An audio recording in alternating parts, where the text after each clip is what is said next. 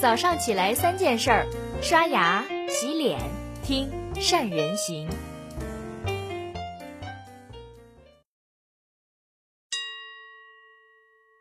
大家好，我是夏人。在今天今天早上的内容之前，我想先请教大家一个问题：假设你是老板，有个亲戚在你公司上班，负责采购的业务，他明令你在帮公司在采购，安利你给自己的亲朋好友拓展业务，谋取私利。面对这样的情况，你会怎么做呢？可能有人会说：“哎，大家亲戚一场就算了，警告警告。”也可能有人会说：“犯法了就是犯法了。”应该直接送他去派出所。虽然在面对同一件事情上，不同的人总会有不同的观点跟态度，但是在这种侵犯了企业利益的事情上，各位作为管理者、作为老板是绝对不能让步的，因为这不单单只是钱的问题，还关乎到企业的经营的底线。我们想一想，一旦上市公司的原则底线所造成的破坏，不仅仅是那些利益的损失，更是。团队信心的丧失，不仅仅是企业大批客户的流失、市场份额的下降，更是公司整个管理制度的失效、公司文化的腐烂，是面临倒闭危机的事情。当然，百果必有因，我们要想预防这种事情的发生，我们就必须先知道在什么情况之下企业会出现这种事情。大部分企业出现谋私利、吃回扣的现象。跟企业内控的不得力有关，内部控制的权威人士 Andrew c a p i t a l 爵士就曾经说过，公司的败绩都是由内部控制失败所导致的。说到中国企业的内控，主要的问题有这么几个：第一个，财务部门以及相关部门的关键职务不分，比如说财务既管钱又管账，媒体上经常见到某某单位出了挪用公款长达。数十年才会被发现的消息，就是因为在这一方面的内控缺陷所造成的。这里我们要讲到一个内部控制的基本原理，叫不相容职位分离的原理。通常需要分离的不相容职务包括下面几个部分：授权跟执行、执行和审核、执行和记录、保管和记录。所谓叫管钱不管账，管账不管钱。就是用不相容职位分离原理去设置岗位的一个典型的应用。可惜的是，直到今天，还有很多企业根本没有意识到这样的一种问题，或者虽然意识到了，却不以为然，低估了它所可能造成的严重后果。第二个叫一支笔审批，缺少完善内部制度跟流程的保障。领导一支笔，表面上看起来效率很高，但实际上。这种一支笔的控制反映了单位内控方式的严重落后。首先，假如所有的事都由公司大领导去审批，碍于时间跟精力，领导可能最终疲于应付，压根分不清主次。第二，如果缺少相关支撑的信息，领导根本无法对收支的合理性进行有效判断。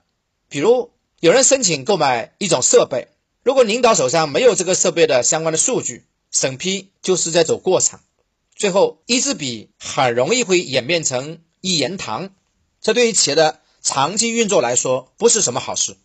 第三大点，企业的业务资源完全掌握在某些人，特别是客户资源掌握在业务员个人手上，对于企业来说是一件十分危险的事情。现在有不少企业，只要业务员一跳槽或者离职，原来的客户跟业务关系就随着带走了，消失了。更加有甚者，他们会明目张胆地用公司的各项资源给自己或者亲友开展业务，谋取私利。可以说，内部控制一直都是一个老生常谈的问题，但是我们又不能不谈。要想做好企业的内部控制，杜绝企业利益被持续伤害的现象，作为企业的管理者，我们该怎么做呢？事实上，当我们在做内部管理的时候，也是在帮助着内部的成员，尤其是员工，帮他们成长。尤其是要帮他们树立正确的职业观、人生观、价值观。有人会说，那个企业的使命啊、愿景啊、价值观好虚啊，很难落地啊。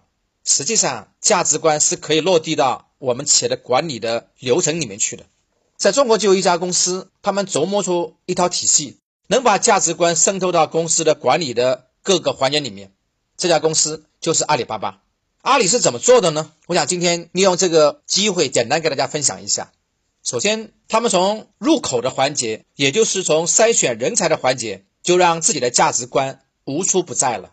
在 HR 的应聘环节，阿里呢会专门派出一位文威官，也就是在公司工作的时间更长，对公司的文化更了解。这位文威官陪同在应聘者的身边。通过对一些日常的细节观察应聘者的价值观是不是跟阿里去契合。其次，他们在培训员工的环节，阿里巴巴会投入大量的精力去做价值观的培训。早在两千年的时候，也就是阿里巴巴刚刚成立两三年，阿里巴巴就宣布每年要投入一百万做员工培训。那个时候，所有要上岗的销售都必须脱产培训一个整月。所不同的是。阿里的这个培训，它的销售业务技能只占百分之四十，价值观部分却占了百分之六十。除了在选拔跟培训环节之外，把价值观从虚变成实，最重要的环节还得是阿里的 KPI 的考核。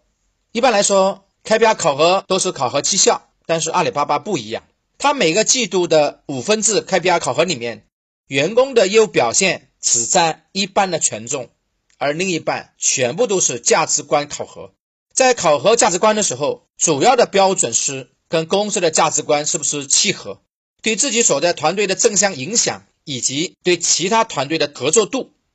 价值观考核还分为自评跟他评，在他评环节里面，员工不能仅仅给出某个人价值观合格啦、不合格啦这样的主观的判断。必须提供你所评价的、所面对的事情的具体的时间、地点、细节跟点评，价值观跟业务表现合起来，就成为了季度 KPI 的得分。得分的前百分之三十的员工就是优秀，中间百分之六十才是合格，末尾百分之十一般就是淘汰了。这就是所谓的三六幺的比例原则。所以各位，我们看。阿里的这一套价值观，那是实实在在的落实在从入口到中间控制到阶段考核各个环节里面的。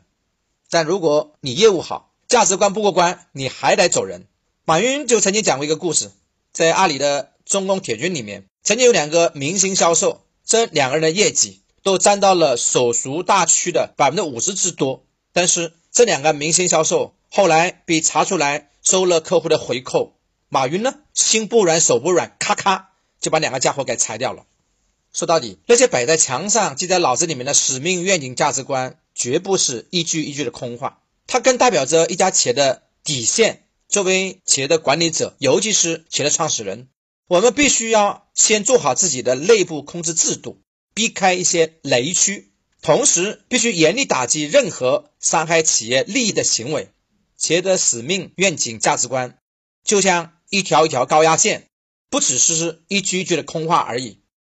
好了，这就是我们最近一直在公司提倡的，要守住人生的底线，明确公司的高压线的管理原则。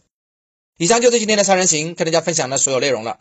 如果觉得对大家有所启发，千万别忘了顺手转发到朋友圈，或者分享到你公司的内部群，跟你的朋友、跟你的同事一起交流和分享。关于员工收回扣这件事，或者用公司资源谋私利这件事，你会怎么看呢？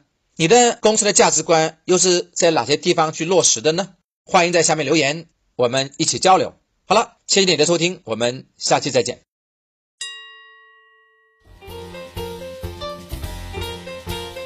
关注善人行微信公众号，每天早上六点三十分，咱们不听不散。